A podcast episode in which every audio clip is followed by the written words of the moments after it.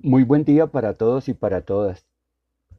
Espero que esta semana de descanso que correspondió a la Semana Santa en un aislamiento forzado haya transcurrido sin mayores incidentes y que ustedes y sus familias se encuentren bien de salud y con un estado de ánimo favorable para poder enfrentar las distintas disposiciones que el gobierno nacional y distrital van eh, señalando para enfrentar eh, de la mejor manera la pandemia y evitar la mayor cantidad de muertos posible. Hoy en el seminario de investigación, introducción a la investigación, abordaré el tema de la hermenéutica en el trabajo de investigación científica. El conversatorio busca acercarse al concepto y a la práctica del trabajo de investigación desde una perspectiva que hace especial énfasis en la utilización del análisis hermenéutico. Para ello comienza con una aproximación al origen y desarrollo de la hermenéutica como disciplina de estudio, actividad filosófica y recurso metodológico de la investigación. Hagamos una primera aproximación al concepto y al origen de la hermenéutica. Primero, sobre el concepto de, de, qué es la hermenéutica. Digamos que la hermenéutica debe ser entendida como una actividad de fundamento filosófico que se fija como propósito ayudar a la interpretación, comprensión y explicación de los fenómenos no obstante que la hermenéutica ha sido utilizada en lo esencial en el estudio y la interpretación de los textos, el concepto de texto cada vez ha adquirido una significación más amplia que no se circunscribe a lo estrictamente escrito, a lo representado o a lo oral, sino que se extiende a la comprensión de la realidad como constitución de hechos significativos que son susceptibles de ser interpretados. La hermenéutica es propia del trabajo de las ciencias humanas y de las ciencias sociales y desde luego de la ciencia política, y ha contribuido de manera relevante a la construcción de enfoques interdisciplinarios. Digamos, haciendo una síntesis muy apretada de este concepto, que la hermenéutica es la técnica de la interpretación y que interpretar es poner un texto en su contexto. La hermenéutica deriva de Hermes, el mensajero de los dioses. Es el traductor de los mensajes entre los dioses y los hombres. Hermeneuta significa traductor. Hermes era el mestizo, el que, el que establece esa relación entre los hombres y los dioses, puesto que se encuentren posibilidades de recibir el mensaje de los dioses y comunicárselo a los humanos. En el acontecimiento hermenéutico hay un texto y ese texto tiene un autor, esto es, una intencionalidad significativa. Lo que no tiene autor no es considerado como texto porque no tiene esa intencionalidad significativa. Hay además un código o un lenguaje. Ese lenguaje expresa intereses e interferencias. Cinco elementos a tener en consideración en el análisis hermenéutico. Primero, el texto. Segundo, el código con que es comunicado ese texto. Tercero, el mensaje en cuanto constituye la importancia del texto. Cuarto, el autor, que es quien produce el texto a través del código y envía el mensaje. Y quinto, el lector, que es el receptor del texto y quien debe hacer la interpretación pertinente del mensaje enviado por el autor a través del texto. La hermenéutica nos enseña a buscar a un texto su contexto para que él adquiera significado, esto es, se ilumine. Todo texto se produce en un contexto y es el contexto el que le da significado al texto, el que lo ilumina. Hay dos intencionalidades básicas del análisis hermenéutico. Primero la del autor. El autor lo que busca es comunicar significativamente. Cada vez que escribimos algo, ese algo que escribimos está cargado de significaciones y esas significaciones son las que el autor le ha querido dar para comunicárselas a un receptor. Y ese receptor no es otro que el lector de lo que escribimos. La otra intencionalidad es la del lector. El lector busca interpretar significativamente desde su propio horizonte de sentido. No todos los textos llegan con la misma significación a los lectores. Los lectores se paran frente a los textos con unas expectativas de significación y cada uno sobre un mismo texto puede tener una significación distinta que está unida en lo esencial a su propio horizonte de sentido.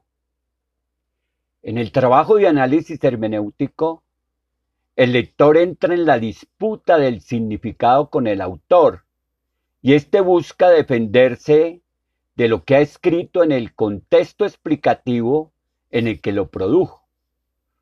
Si se privilegia en la lectura, la hermenéutica, en la lectura hermenéutica al autor, se hace una hermenéutica objetivista que se reduce a tratar de explicar qué quiso decir el autor con su texto.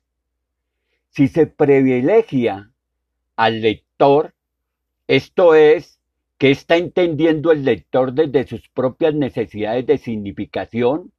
Esta será una hermenéutica subjetivista donde va a importar más lo que está recreando el intérprete a través de la lectura que lo que el autor quiso comunicar con su texto. El contexto del autor, del autor ya no es el del texto, y por más de que el lector se esfuerce por colocar el texto en el contexto original, el significado cambia, se desliza y el lector tiene la responsabilidad de recuperar el contexto del autor porque es el que reviste de significación su texto. Pero recuperar el contexto del autor en el contexto del lector resulta siempre una dificultad mayor. Siempre hay dos intencionalidades en pugna en la lectura hermenéutica. La del autor, que quiere que se interprete bien lo que quiso decir, pero que resulta difícil para que así suceda, y la intencionalidad del lector, que recrea, que transforma el contexto de significación y lo coloca en el sentido de sus propias motivaciones. Toda interpretación es de alguna manera una deformación del sentido original del texto. En esa pugna entre el texto, uno y otro, autor y lector, buscan ser reconocidos. El autor desea ser deseado por el deseo del otro, poder capturarlo y poseerlo, esto es, habitar al lector. Pero el lector está a la defensiva, quiere no ser ignorado, no ser poseído, quiere jugar un papel creativo, quiere ser escuchado, ser reconocido. En algunas tendencias analíticas y filosóficas cercanas a lo posmoderno, niegan la existencia de un autor, lo que significaría tanto como negar la intencionalidad significativa del texto. Si bien existe de manera inevitable una pugna entre el autor y el lector, entre lo que se dijo y se entendió, es necesario buscar no poner a decir al autor lo que no dijo, diciendo de él no lo que dijo, sino lo que se entendió de él. Porque en ese momento desaparece el autor y es el lector el que define la intencionalidad significativa del texto. La exigencia de rigor corresponde a la univocidad, esto es, al lector que es quien se encuentra frente a un autor absolutamente indefenso frente a su interpretación. La renuncia a todo rigor corresponde a la equivocidad. La búsqueda de un lugar intermedio, esto es, de un diálogo respetuoso entre el lector y el autor sobre el texto, corresponde a la analogicidad. La hermenéutica univocista exagera las pretensiones de objetividad, la que se da en las filosofías analíticas de la teoría del discurso que ha heredado el peso del positivismo. Que si no existe sino una voz, y esa voz es la del autor. La hermenéutica equivocacionista renuncia a las pretensiones de objetividad y a través de la renuncia a las pretensiones de objetividad, renuncia a los autores y le da particular énfasis a las distintas interpretaciones que tienen los lectores. La hermenéutica analógica procura encontrar un punto intermedio entre lo unívoco y lo equívoco. La confrontación entre lo unívoco y lo equívoco aparece para algunos como el enfrentamiento entre el análisis moderno y el posmoderno, entre el positivismo extremo y el subjetivismo extremo. Gadamer señala que la hermenéutica tiene un carácter ontológico. El ser se da en el lenguaje, el arte y la conversación, dice Gadamer. Toda interpretación es histórica, situada y caduca. Se da en una comunidad con una tradición, con sus clásicos y sus modelos, en una comunidad de interpretación. El ser humano es un animal hermenéutico. Todo es objeto de interpretación. Mientras más se amplíen los horizontes de interpretativos, se va a hacer más universal y se comprenderá más. Es necesario establecer una distinción entre la universalidad y la particularidad. Se universaliza por la formación. El ser no se reduce al lenguaje, sino habita el lenguaje. Una hermenéutica analógica propicia que se dé una comprensión compartida entre el autor y el lector a través del texto. Favorece que se busque captar la intencionalidad del actor del texto, aunque sea consciente que va a predominar la intencionalidad del lector del mismo. La hermenéutica analógica no acepta una única interpretación como válida, pero tampoco acepta toda la interpretación como válida y complementaria. La interpretación se jerarquizan entre aquellas que buscan ser más objetivas, acercarnos a la intencionalidad del autor y la intencionalidad del lector. El tema de la verdad exige la coherencia en correspondencia con la realidad algo no es verdadero porque no nos podemos, no, no nos, porque nos ponemos de acuerdo. Es una afirmación de Habermas. Algo no es verdadero porque nos ponemos de acuerdo, sino que nos ponemos de acuerdo sobre algo porque es verdadero.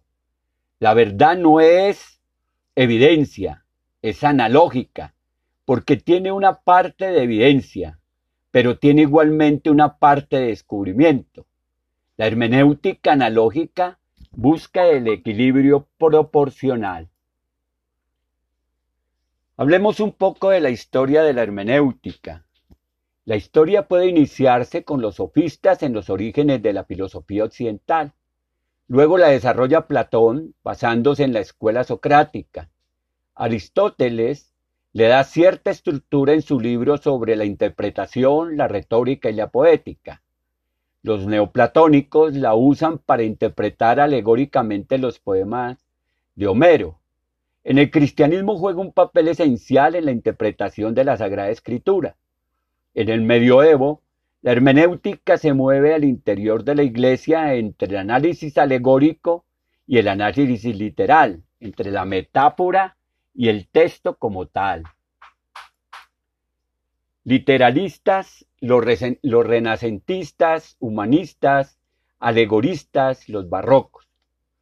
En la, en la modernidad se produce tanto el romanticismo como el positivismo.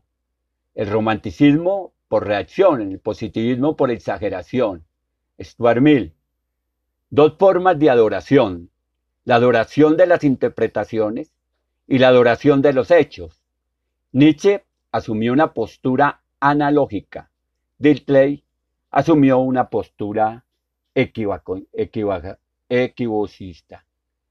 Bueno, vamos a dejar este análisis sobre la hermenéutica en este lugar y posteriormente trabajaremos otro tema. Pero antes es necesario señalar que uno de los ejercicios más importantes del trabajo investigativo es nuestra capacidad de interpretación que tenemos sobre los hechos, los fenómenos y los objetos de investigación que asumimos en nuestra práctica investigativa. Por eso, avanzar en el camino de la comprensión de la hermenéutica, esto es de la lectura del texto en el sentido amplio que hemos señalado, que no constituye únicamente el relato escrito, sino la realidad como tal, es esencial para poder aumentar nuestra capacidad de comprensión y explicación de los distintos fenómenos.